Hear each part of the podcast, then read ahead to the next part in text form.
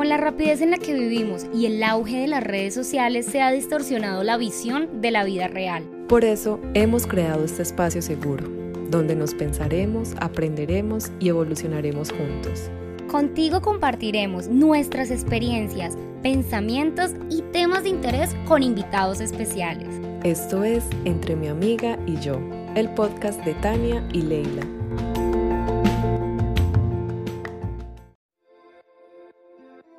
Con la rapidez en la que vivimos y el auge de las redes sociales se ha distorsionado la visión de la vida real. Por eso hemos creado este podcast, un espacio para el cambio, el caos, la contradicción, el estaré muy vieja, ¿qué dirán de mí?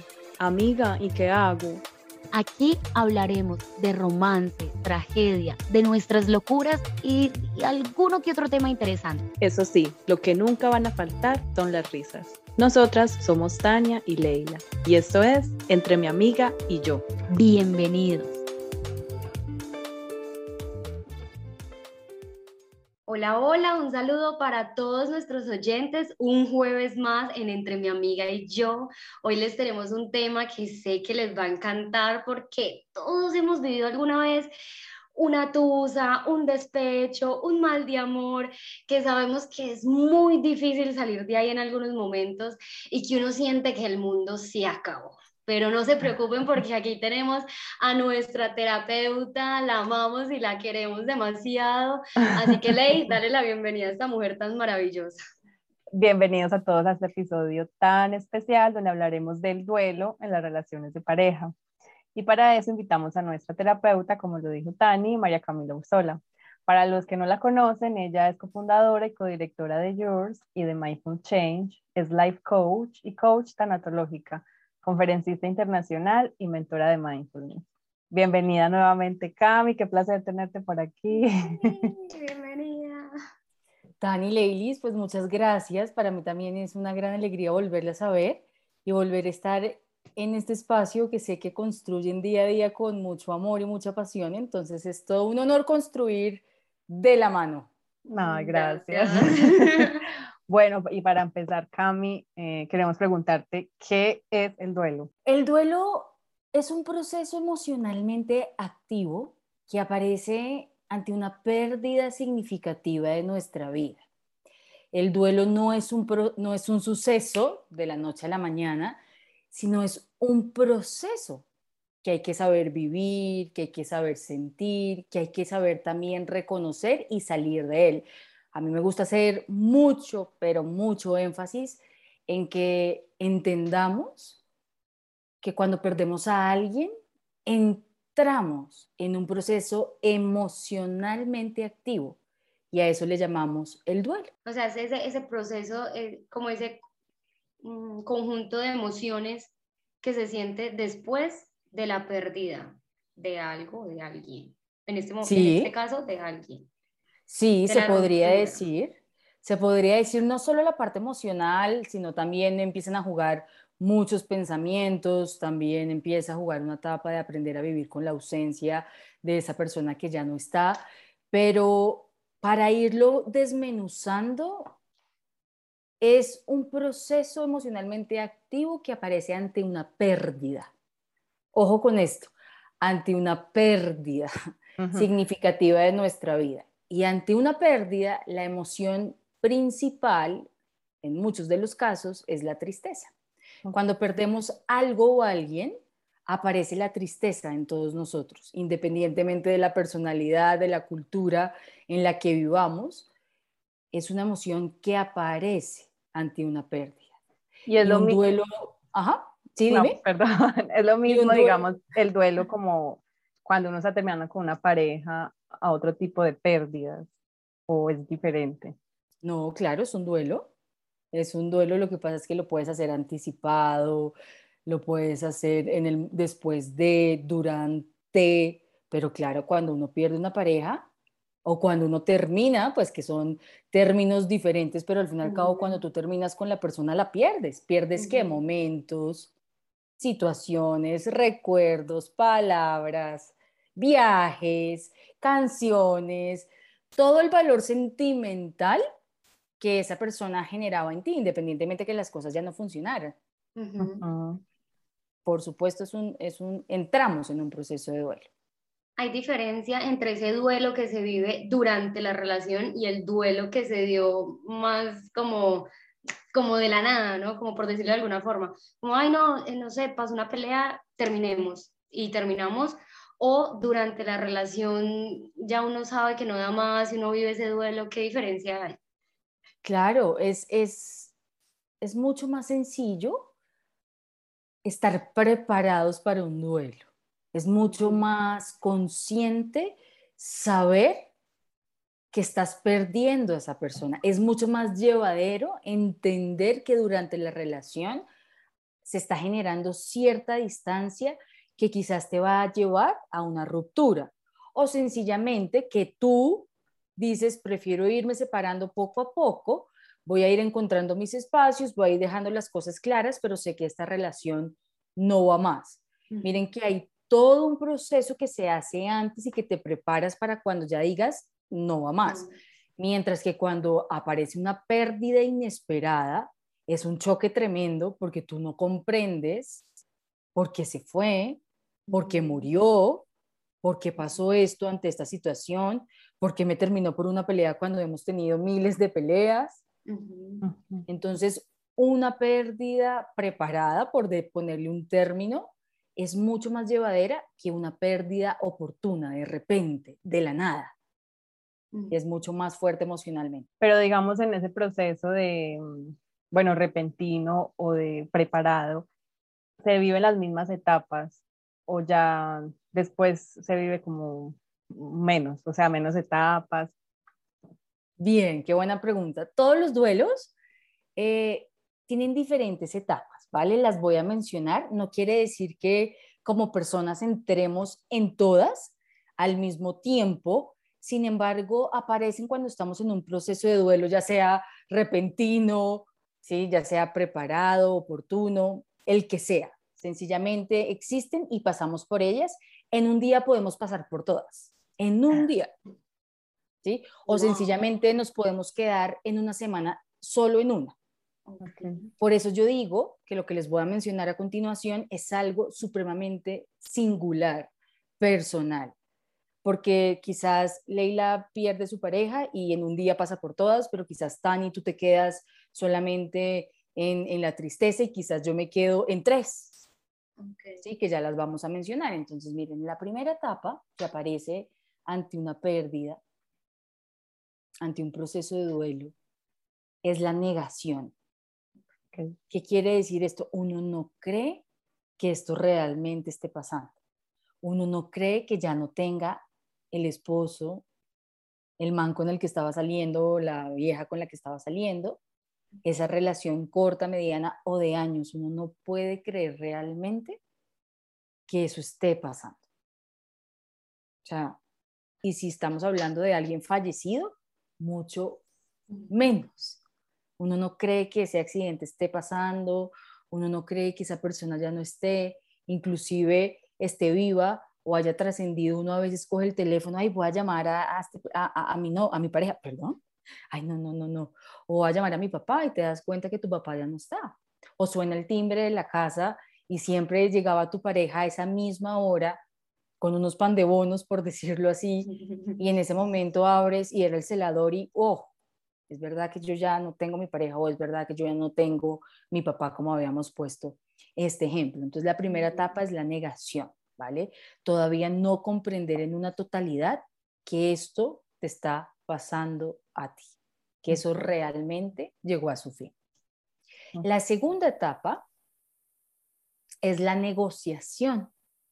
Y la negociación es un poco llegar a acuerdos contigo, con la vida o con tu entorno. Es decir, en este caso que nos estamos enfatizando más en las relaciones de pareja, entonces, por ejemplo, a mí mi pareja me pone un, ultimátum y me dice, bueno, María Camila, em, o empiezas a equilibrar un poco tu vida en, tu, en la parte laboral o personal o esto se acaba. Es un ejemplo, no es la realidad.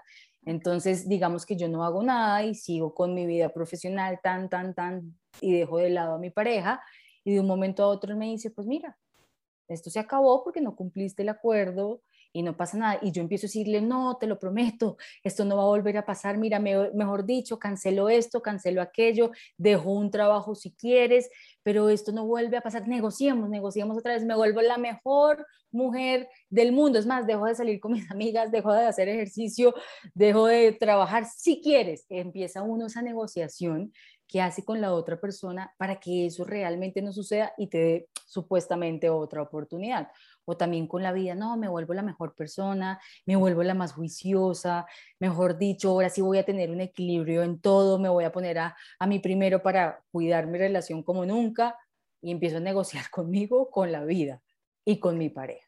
¿Listo? Entonces es como esa negociación y muchas veces, niñas, son promesas inconscientes, ¿vale? Son promesas que uno no puede cumplir en una totalidad. Aquí por eso la sugerencia cuando entres en esa etapa, negocia una, no diez. Y muchas veces negociamos por los otros y no por nosotros mismos. ¿sí? Entonces, por ejemplo, si alguien se te enferma, entonces uno, si eres creyente, le dice, Diosito, por favor, no dejo de fumar, dejo de tomar, dejo de salir si a mi mamá me la salvas. ¿sí? Pero pues son cosas que, que, bueno, que ya tiene, más allá de la voluntad de uno, un acto de fe para que eso se dé así. Entonces esa sería la segunda. La tercera es la rabia, la ira, el odio. Y es esa etapa que aparece con la vida, con uno mismo y con la pareja, en este caso. Empiezas a tener mucha rabia, dependiendo, estamos hablando general, porque tocaría entrar a mirar el contexto del por qué se acabó esa relación, ¿no? Sin embargo, uno le da mucha rabia cómo fui, de buena mujer con esa personaje y no me valoró. O sea, me entregué, le mostré típico eh, frase que decimos, le abrí mi corazón. Le entregué todo de mí. Entonces uno le da mucha rabia que esa persona pues ya no esté, ¿cierto? Con esa persona uno le da ira con uno mismo de ser tan buena mujer supuestamente y muchas veces empiezas a, a pelear con la vida sin querer, queriendo, porque te vas a un grupo de amigas y todas tienen pareja. Entonces mm. tú dices, uy, y viene un poquito como esa envidia, con rabia, como, uy, pucha, todas mis amigas con pareja, todos mis amigos con novia, y yo, yo sola, sin nadie, quién sabe cuándo vaya a conseguir, ¿por qué mejor no dejaron a, a, porque no se acabó esta relación de pareja, que es que se la viven peleando y la mía que era tan linda, tan perfecta, ¿sí? Más o menos para que me entiendan, pero para que reconozcamos realmente porque nos da rabia, hay que reconocer el contexto. Pero hay tres pilares, te da rabia con la vida, con tu entorno y con esa persona que ya no está y contigo. ¿Listo? La cuarta etapa es la tristeza. Esa tristeza que aparece, como lo dije al inicio de nuestro podcast, de reconocer, identificar, sentir que esa relación de años o esa persona ya no está en tu vida, no hace parte de tu vida, que quizás entra en ella a través de un recuerdo, a través de una llamada, a través de un encuentro inesperado por la calle, a través de una canción, de un lugar. Pero hoy por hoy, esa persona ya no hace parte de ti. Entonces, ya sabemos que ante cualquier pérdida sentimos tristeza. ¿Sí? Entonces también entramos en esa, en esa etapa. Después de la tristeza, entramos en una etapa que es la culpa. Y a mí me parece la más inútil porque nos hace sufrir demasiado y muchas veces nos quedamos ahí un montón y es, ¿qué me faltó? O sea, este tema, ¿por qué se acabó? ¿Qué me faltó? Y en esa etapa siento que uno pierde mucho como la, la autoestima. Sí, total, total, porque crees que lo sucedido solo fue responsabilidad tuya. Y empieza esa autocrítica que me faltó, hubiera hecho esto, hubiera hecho aquello. Y si se consigue otra pareja antes que tú, entonces no, y esa sí es bonita, y esa sí es querida, y esa sí lo cuida, y esa sí no le da cantaleta, y uno se empieza a poner unos escenarios y unos supuestos irreales. Porque irreales, ¿no? ¿sí? Entonces empieza la autocrítica a estar permanentemente O al revés, empiezas a culpar a la otra persona por todo, por todo, y no te haces tú responsable de nada. Entonces miren que aquí estamos hablando de los opuestos. Y hoy recordemos que una relación se construye a través de dos personas individuales. Y si la relación se acaba, también es por las dos personas que vivieron y experimentaron esa relación, pero quizás cada uno tiene responsabilidades distintas y otras muy parecidas. ¿Sí? Y finalmente es la aceptación. Es esa etapa que puedes recordar sin dolor. Es esa etapa donde realmente hay una comprensión de lo que viviste, un cuidado de lo que perdiste. Y que no hay ni un apego ni un rechazo a la relación. Es decir, acabas de terminar y te hacen una pregunta como te gustaría otra pareja y tú sí, es probable, tienes afán, no para nada, pero no como, uy, no, no quiero saber de hombres, uy, no, no quiero saber de mujeres. Ahí nos muestran que todavía no estamos en la aceptación. O el lado opuesto es, uy, quiero una pareja ya, ya, ya, ya, ya, ya. No, tampoco. Estás muy abierto, si llega genial y si no llega también, pero hay una comprensión de lo sucedido, puedes recordar sin dolor, aunque a veces en esa etapa vengan lágrimas, porque son lágrimas del corazón a través de una comprensión, pero no, no quieres cambiar la situación. Hay una aceptación total de la misma. Aunque tú en ese momento digas, ay, fue tan bonito y se te salga una lagrimita, no quiere decir que no estés en, esa, en esa etapa, pero no quieres cambiar ese momento, lo que pasó, lo entiendes y quizás te conmueve emocionalmente. Pero nadie dice que la aceptación solo viene con la carcajada. No. Puedes estar en la aceptación con total conciencia y viviendo matices de las emociones. Okay. Esas son. Entonces, no tienen un estándar, como se los dije, podemos entrar y salir de ellas. Okay. Y tampoco tienen como una duración estándar en cada persona. No, es muy singular. Okay. Muy muy singular. Nos podemos quedar en una que puede perdurar en el tiempo, si no trabajamos un proceso de duelo, por supuesto, o podemos transitar por todas. Ok, son negación, rabia, tristeza, culpa y aceptación. Y negociación. Ah, negociación. Y no es que aparezca una primero, otra después, no, también puedes entrar y salir puedes estar en la tristeza, después puedes pasar a la negación, después, después puedes pasar a la rabia, después a la tristeza, después a la aceptación, después te quedaste en la culpa. Okay. no tienen un orden cronológico, tienen más bien un tiempo, un orden interior. Y lo más importante de todo es como vivirlas antes de entrar a otra relación, porque yo conozco personas que realmente terminan y no, ya quiero, no quiero sentir esto, entonces voy a conseguirme otra persona ya. Pues como lo planteas desde ese lugar, sí, la respuesta sería sí. Eh, sin embargo, dependiendo de lo que estés viviendo, tú vas a saber si estás lista o listo para encontrarte con alguien más.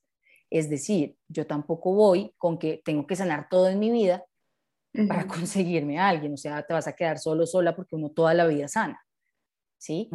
Pero si saliendo de una relación y lo estás haciendo consciente, muy, muy consciente, y quizás la tusa todavía está un poquito ahí, pero de uno a diez están dos y llega alguien súper chévere, porque te vas a negar a algo que quizás te puede mostrar otra vía de las relaciones, porque no todas son iguales. Ahora, si lo planteamos como tú lo dices, Leilis, sí, lo recomendable, sugerible es cuídate tú primero, entiende comprende, siente y eso llegará por añadidura. No busques, ya eso llega por añadidura en el momento que entiendes por qué terminaron esa relación. Ya sea a través, porque es que podemos terminar por muerte, por separación de ciudad, por un pleito, porque se acabó el amor, porque no nos entendimos en algo, porque nos volvimos amigos, por tantas cosas, entonces también tocaría entrar a mirar el contexto, ¿no? Y siento que a veces los seres humanos tenemos miedo de, de vivir ese duelo, porque si tengo un caso cercano de, no, es que no importa cómo él sea conmigo, pero yo vivir esa pérdida como de, llorar y saber de que él no está conmigo, así me trate mal o sea manipulado de lo que sea, yo no lo, no, soy yo no, porque es como un sentimiento desgarrador. Sí, sí, pero ese caso está buenísimo.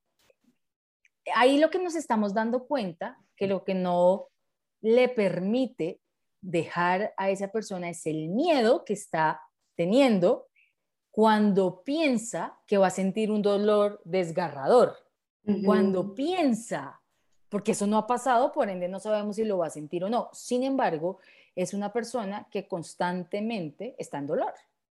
Ok.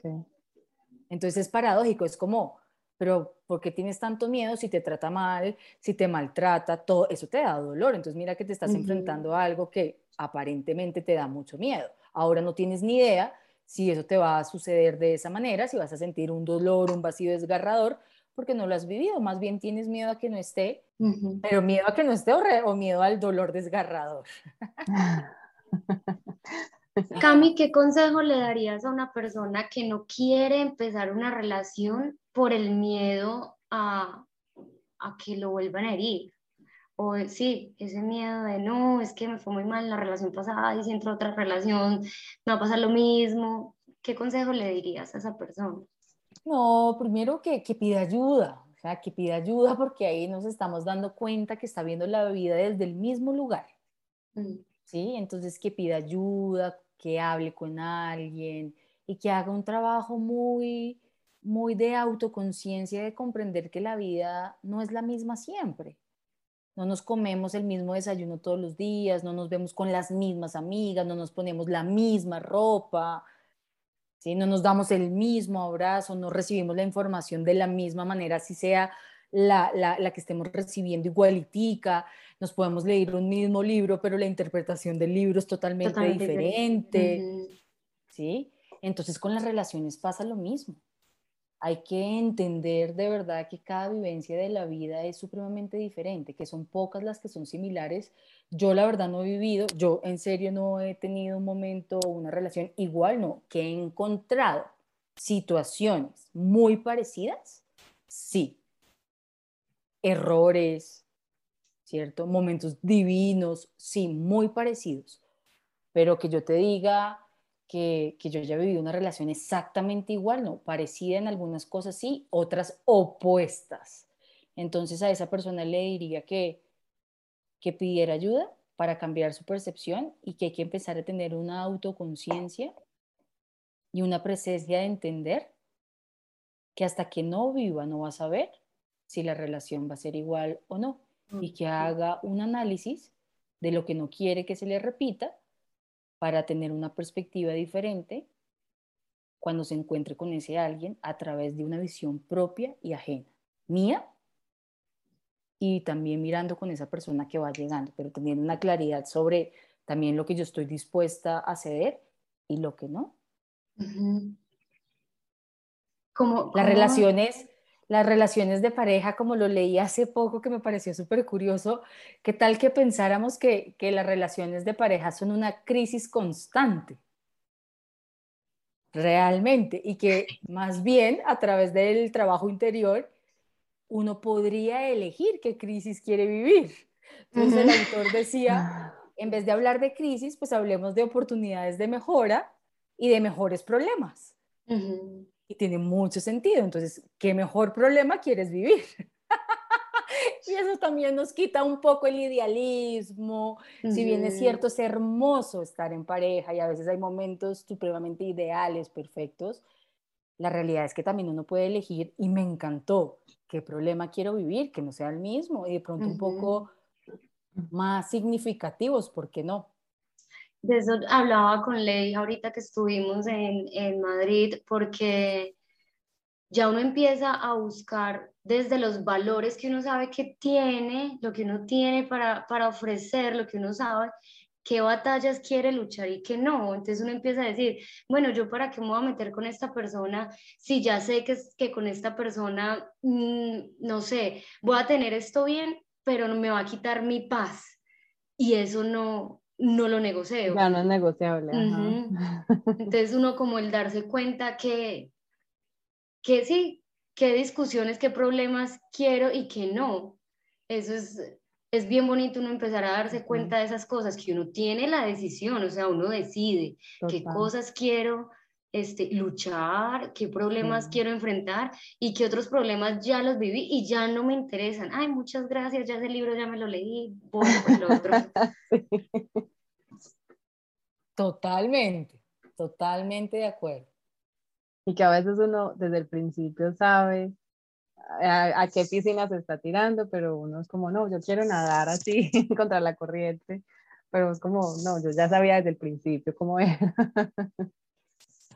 Sí, sí, total. Y también entender que durante la relación, si bien es cierto, uno tiene una idea clara, uno se va destapando también con el tiempo.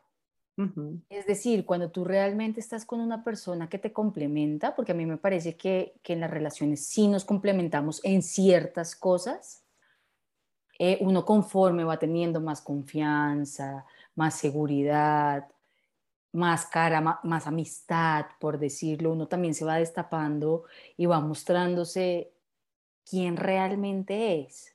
Y muchas veces en pareja conoces muchas partes de ti que no tenías ni idea. Y viceversa, ¿no? Y esa otra persona también. Entonces, digamos, tú, Tani y Leil son súper cariñosos y la pareja con la que están no tanto. En un inicio no es que no lo sea de pronto, pero en un inicio es un poco tosco, un poco seco y conforme va pasando el tiempo y siente una amistad, siente más amor, siente más compañía, siente más seguridad, quizás se vuelve más cariñoso. Naturalmente, no porque tú digas, oye, sé cariñoso, no. Naturalmente, quizás se vuelve una persona cariñosa que no era al comienzo y uno dice, ve, qué sorpresa que hoy por hoy esta persona sea cariñosa porque están los dos escenarios, o sigue siendo el mismo o la misma y uno dice, ¿en qué me metí? O uno siempre con, la, con los ojos muy abiertos y darle la oportunidad al otro de que realmente sea y viceversa y es como ir descubriendo una capita, otra capita, otra capita y es como, wow. Y a medida que uno prolonga las relaciones de pareja también vas entendiendo diferentes etapas de la misma. Como que uno no es igual de novio que, que de esposos. Eh, porque hay mayor madurez, los conflictos son diferentes, el acercamiento es distinto, la entrega es otra, pero hay que vivirlo para poder conocerlo, ¿no? Cami, ¿qué consejo le darías a las personas que están pasando ahorita por una separación y hay hijos de por medio? Bueno, aquí hay varias cosas. Lo primero es que les hablen con la verdad. Sí, como que los niños hoy por hoy son demasiado inteligentes, que les digan el por qué terminaron, el por qué se acaba el lugar que tenían. La razón. Porque para... Dime. Decirles la verdad realmente. Estamos terminando porque tu mamá dice esto, estamos terminando porque tu papá tal cosa tal cual estamos terminando porque se nos acabó el amor, estamos terminando porque no nos entendimos económicamente, nos estamos terminando porque cada quien empezó a hacer su vida y de un momento a otro somos dos desconocidos, lo que sea, o sea, con una madurez, ¿no? Sin echar la culpa al otro, pero poner la verdad sobre la mesa. Eso por un lado. Lo segundo, entender que los hijos también entran en un proceso de duelo, por lo cual van a querer ciertos comportamientos de ellos y los niños o los adolescentes no se los van a dar porque también están emocionalmente movidos. ¿sí? Lo tercero, que los tengan muy en cuenta al momento de hacer cambios, es decir, si vivían en una casa y son tres niños, entonces la mamá se va para un lado, el papá se queda con la casa y los niños se van a quedar con su papá y el papá que quiere remodelar la casa porque quiere tener una identidad de él, porque la mamá había hecho toda la decoración de la casa. Tengo, es un caso real. Entonces, eh, los niños le reclamaron al papá que por qué había desbaratado la casa, que cómo así, que eso era su mamá en la casa.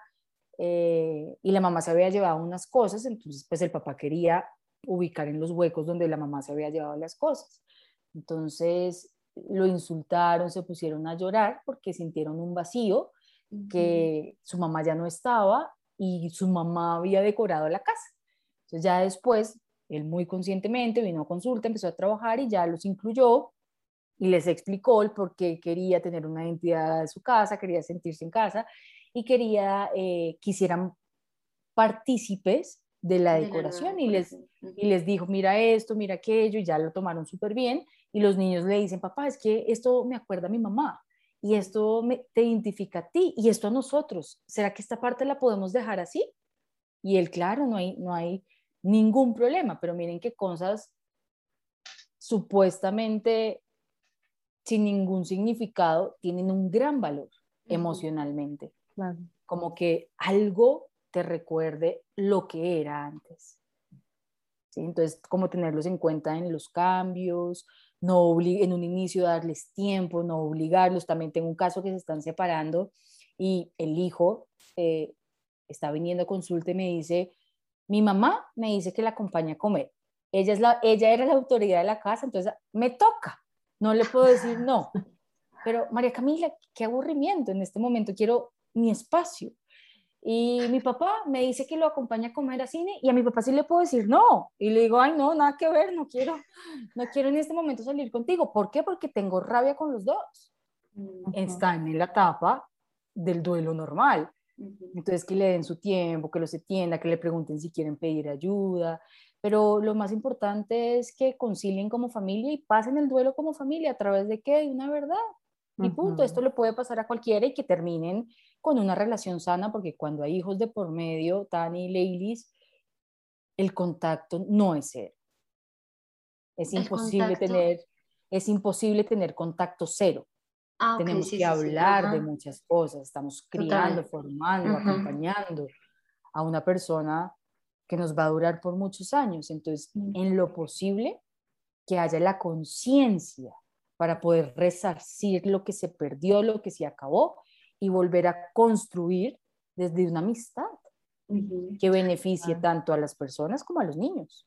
Total, creo que es súper importante que la relación, ese contacto de los padres no se pierda por, por cualquier XY problema que se haya tenido en la relación. O sea, mis, mis padres son separados y a mí me tocó toda la separación y todo, pero lo que siempre agradecí y lo que agradezco hasta el, hasta el sol de hoy es que no hemos dejado de ser familia, o sea, hay, hay esa comunicación, mi mamá puede hablar con mi papá sin ningún problema, se pueden ver en, en, reuniones familiares sin ningún problema, o sea, no hay esa rivalidad, ese, ay, no, ese señor ni lo nombro, no, esa señora, no, o sea, ya cada quien tiene su familia, mi papá vuelve a ser su familia, hay un amor en esa familia, mi mamá tiene su vida aparte, pero, pero se ven y se sabe que, que ahí hubo algo lindo.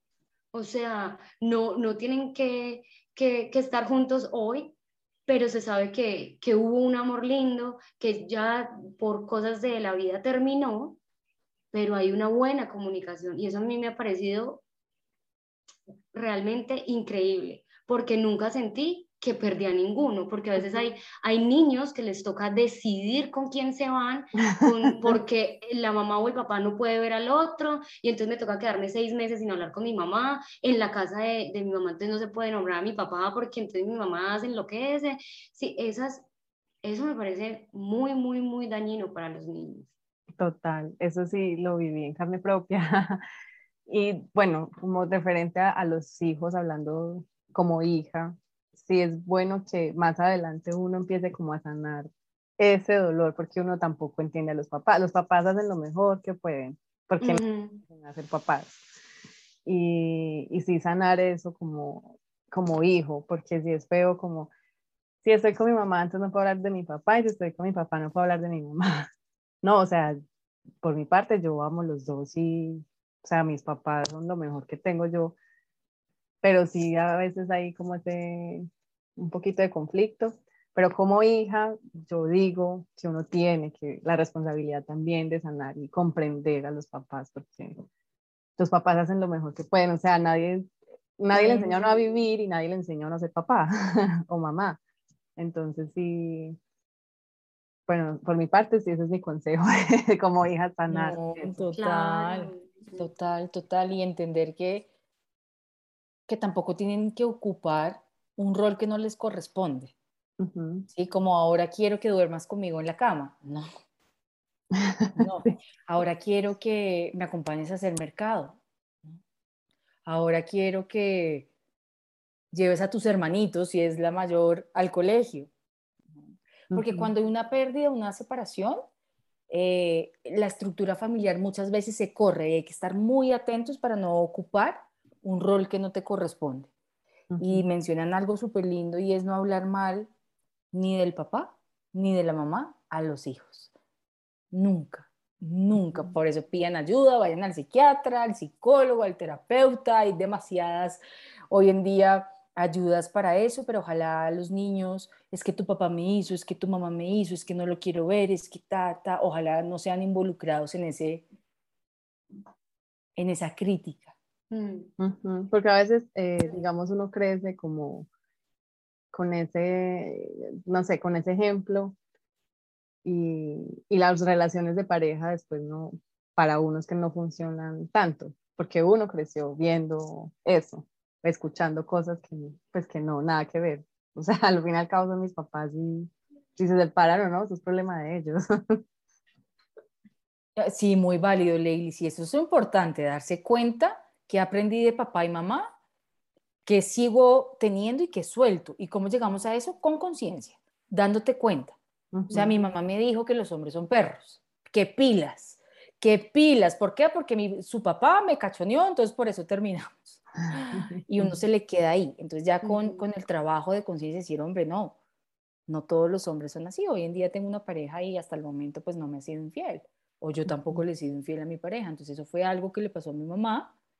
Así ve la vida, pero también conozco a un amigo que tiene ese mismo valor y conozco a otro y a otro y a otro miércoles, lo que me hace abrir un poco la creencia, porque al fin y al cabo es una creencia muy válido, sí, muy válido. Bueno, ¿cómo, cómo podemos, volviendo al tema del duelo en las relaciones, qué consejo nos das para llevar un duelo como, bueno, no sé si nombrarlo, si decir tranquilo, porque pues el duelo pues es un duelo, o sea, sí, pero, pero como más consciente, que, que, no es el fin del mundo, porque yo en, en una relación que tuve, uy, yo no sé, yo tenía como 15, 16 y yo sentí que me iba a morir, o sea, que era lo peor de la vida y fue mi papá el que me dijo, como, amor, no es el fin del mundo.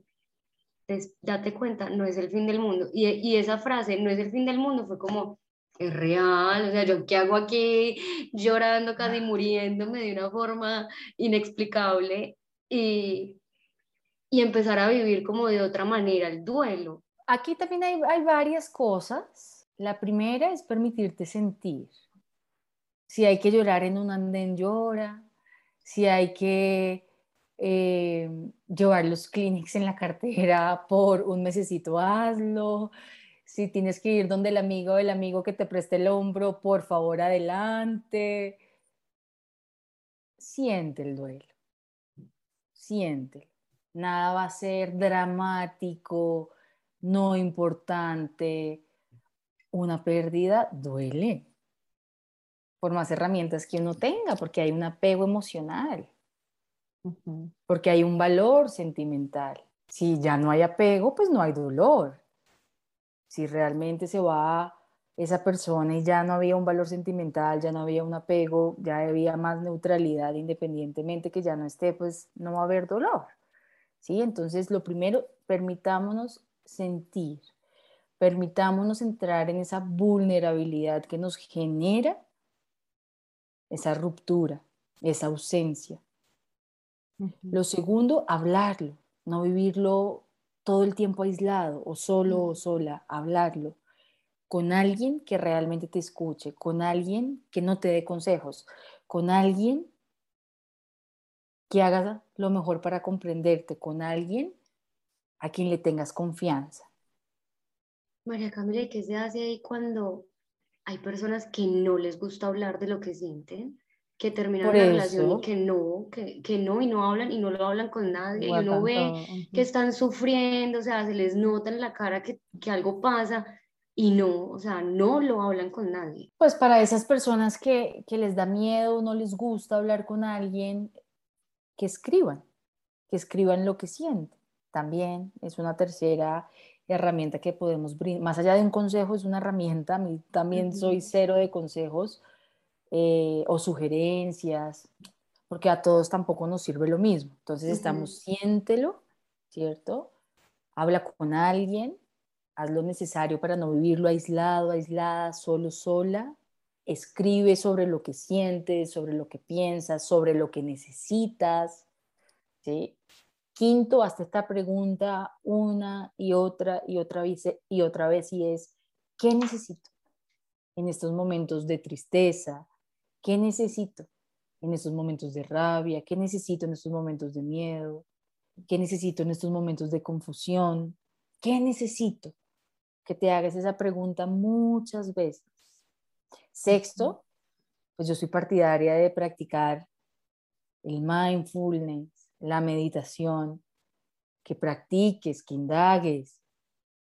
La meditación el mindfulness, mindfulness también es una práctica meditativa, te pueden acompañar, ayudar a tener lucidez, tranquilidad, claridad, gestión emocional, atención, concentración, disminuir la ansiedad, el estrés que te causa eso, cambiar la perspectiva, la interpretación, entre otros, pero tener una práctica continua, regular en el tiempo que te permita estar con la tormenta y salir de ella, ¿sí? Entonces hacer prácticas y finalmente comprender y darte cuenta que estás en un proceso de duelo, porque a veces no somos conscientes que estamos en un proceso de duelo.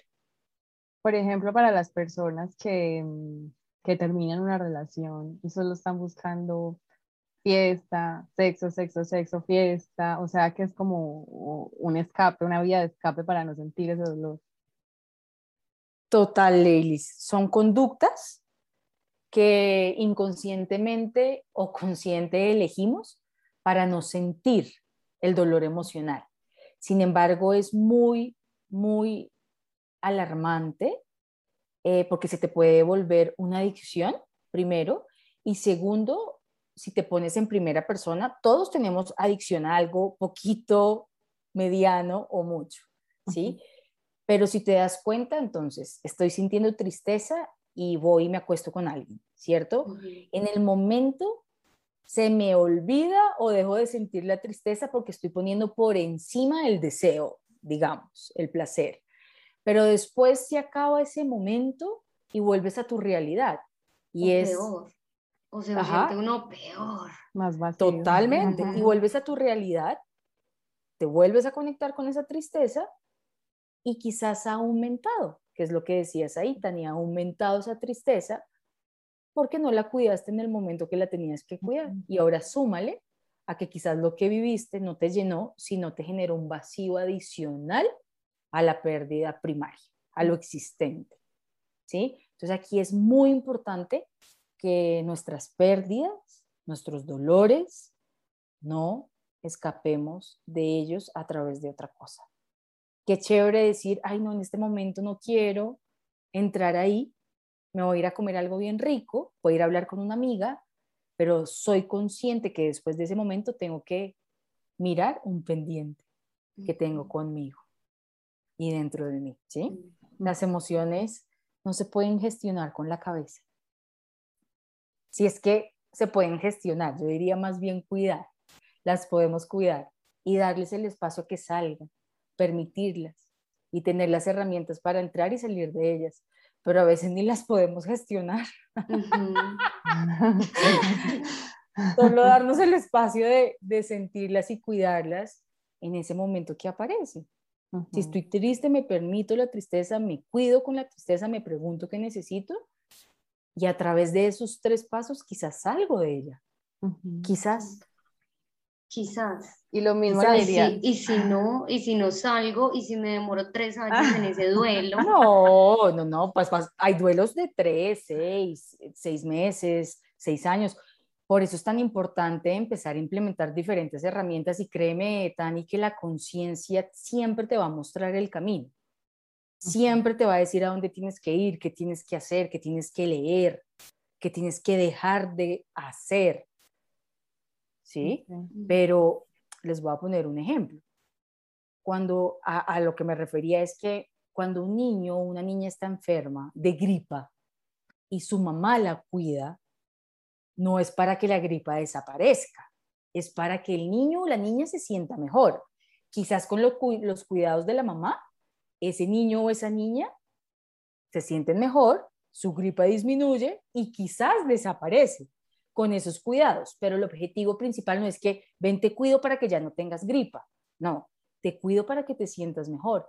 Y lo mismo pasa en un proceso de duelo. Me cuido no para dejar de sentir lo que estoy sintiendo, sino porque estoy sintiendo, porque estoy atravesando un momento adverso.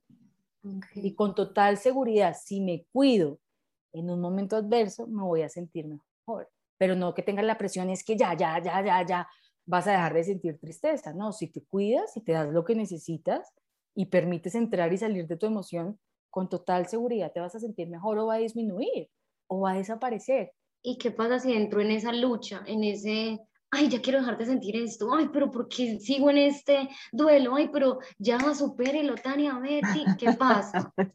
Sí, ¿no? Son diálogos internos que suceden. Claro, darte cuenta, darte cuenta, darte cuenta que estás en lucha, muchas veces no nos damos cuenta que estamos en lucha, darte cuenta que estás en lucha y permitirte hacer todo un trabajo interno de cuestionamiento, de reflexión, de meditación, de aprendizaje, para poder darte lo que necesitas para aceptar lo que está sucediendo en el momento. Todo necesita trabajo. Lo difícil es lo que aún no hemos trabajado, pero un duelo hay que trabajar, sea a través de un libro, sea a través de tu autoconciencia, sea a través de prácticas meditativas o de autocompasión, sea pidiendo ayuda, sea a través de un grupo de apoyo, sea con las amigas, sea contigo misma, contigo mismo, pero hay que trabajar. Todos tenemos la capacidad de, dentro de nosotros, pero hay que hacerlo. ¿Y cómo se hace? Con conciencia. Inconscientes es imposible que entendamos lo que estamos sintiendo, pensando o por qué nos estamos comportando de esa manera. Okay. Cami, me surgió una, una, pregunta, una idea. ¿Podrías recomendarle a nuestros oyentes, de pronto alguien está pasando por un duelo difícil, un libro que le pueda como ayudar a, a ese duelo? Tengo varios, eh, tengo varios. Pueden indagar a Mari Carmen Castro, que es una mexicana. Y ahí ella tiene un montón. Uno se llama Las etapas del duelo, otro se llama Viviendo un proceso de duelo en familia, también. Pero más allá de ayudarle los nombres, búsquenla, Mari Carmen Castro, y ustedes pueden elegir cuál les llama la atención. Otra autora, Elizabeth Kobler Rose. Ella ya falleció, pero es brutal en el manejo de duelos. También la pueden googlear. Creo que esas dos, esas dos me gusta para recomendar lo que se llama un proceso de duelo. Hay muchas, ¿no? Hay, hay, hay demasiada, demasiada información que pueden indagar, eh, pero con estas dos, las cuales yo recomiendo a ojo cerrado porque las he leído a ellas y me ha venido bastante, bastante bien para comprender los procesos de duelo desde una perspectiva distinta. Vale, gracias. ¿Qué le dirías a las personas que, digamos que están pasando como por ese, esa etapa de, ya no quiero estar más en esta relación, pero me da miedo salir porque lo que voy a sentir es horrible? ¿qué le dirías como a esas personas de no, sí, o sea, tú sí puedes salir de ahí, quererte a ti misma o a ti mismo y, y vivir ese duelo y, como si más adelante puedes encontrar otra persona, vas a estar como más tranquilo, más tranquila, porque sé que salir, digamos, de una, no sé, no sé si es costumbre, pero salir a veces de una relación es muy difícil.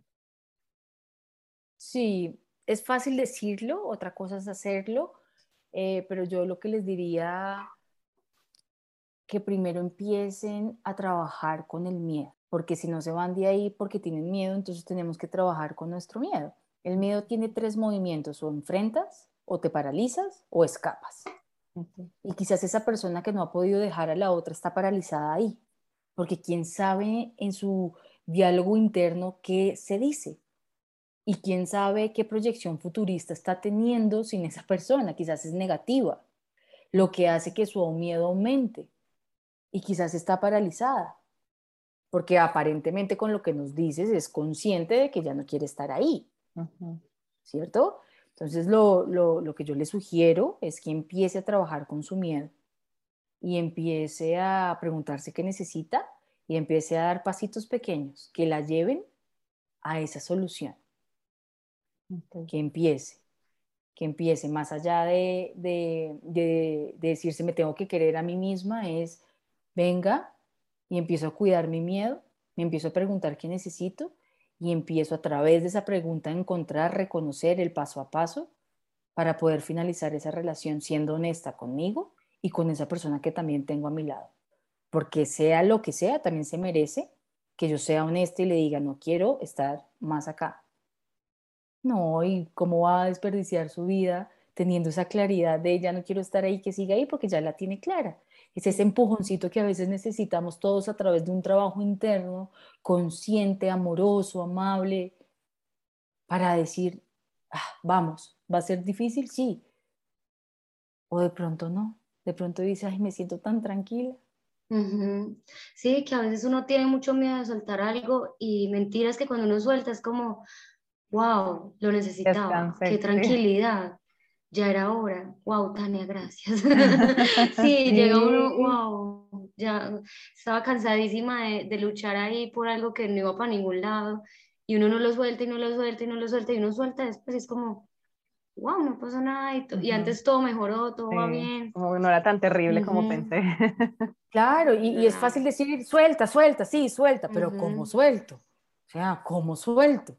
Si hay un apego, hay un miedo, hay una creencia detrás, hay un pensamiento, es todo lo que tienes que entrar a mirar a través de, auto, de tu autoconciencia, de tu propio valor, qué es lo que me tiene ahí, qué necesito para ir soltando poco a poco, qué es lo que estoy sintiendo. O sea, es un, es una cadena que hay detrás que de verdad, niñas, hay que reflexionar, hay que meditar, hay que conocer, hay que entrar, porque nada viene por arte de magia. Eso es que a mí me digan, ay, pero suelta, suelta, sí, dígame cómo suelto.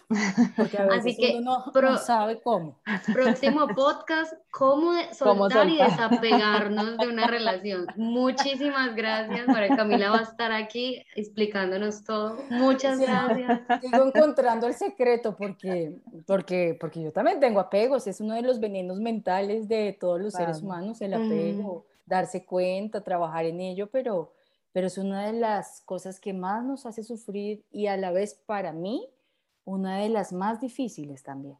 Entonces hay que hacer un, trabajo detrás, un trabajo detrás y si bien es cierto uno se da cuenta que uno es mucho eh, menos apegado a personas, a cosas y después te das cuenta que faltan otras y cómo ir soltando a través de un trabajo, vuelvo y digo, interior, un trabajo consciente, un trabajo donde entras, escarbas y sale la luz, donde te dejas de engañar a ti mismo, donde te conectas con una verdad desnuda de lo que realmente hay dentro de ti que te hace que seas apegada. Total. Bueno, Cami, muchas gracias. Lamentablemente llegamos al final de este episodio, pero muchísimas gracias. De verdad, siempre es mucha información de calidad. Eh, nos encanta tenerte aquí. Muchas gracias de verdad por aceptar otra vez la invitación. Ya eres la terapeuta del podcast, ¿no? Ya. Terapeuta estrella, la invitada estrella. No, no, no, no. Eh, gracias, gracias por, por esas palabras tan bonitas. Para mí es un honor y bueno, siempre aprendiendo, aprendiendo de las personas que invitan, aprendiendo de ustedes, porque lo que sí tengo claro es que me falta mucho por aprender. sí, mucho, todavía me falta mucho por aprender como persona, vivir de otros. No, no, estoy, estoy en pañales todavía, niñas, niñas bonitas. Ay, muchísimas gracias por ese espacio tan bonito. también. Gracias, gracias a las dos. Gracias. gracias. Besito a todos, chao, se cuidan. Esperamos que hayas disfrutado de este episodio y recuerda seguirnos en nuestras redes sociales como arroba entre mi amiga y yo. donde podrás encontrar más información acerca de nosotras, nuestros episodios, invitados y compartir tu opinión. Agradecemos a nuestro editor e ilustrador Alejandro Cortés. Lo encuentras en Instagram como arroba Hakur.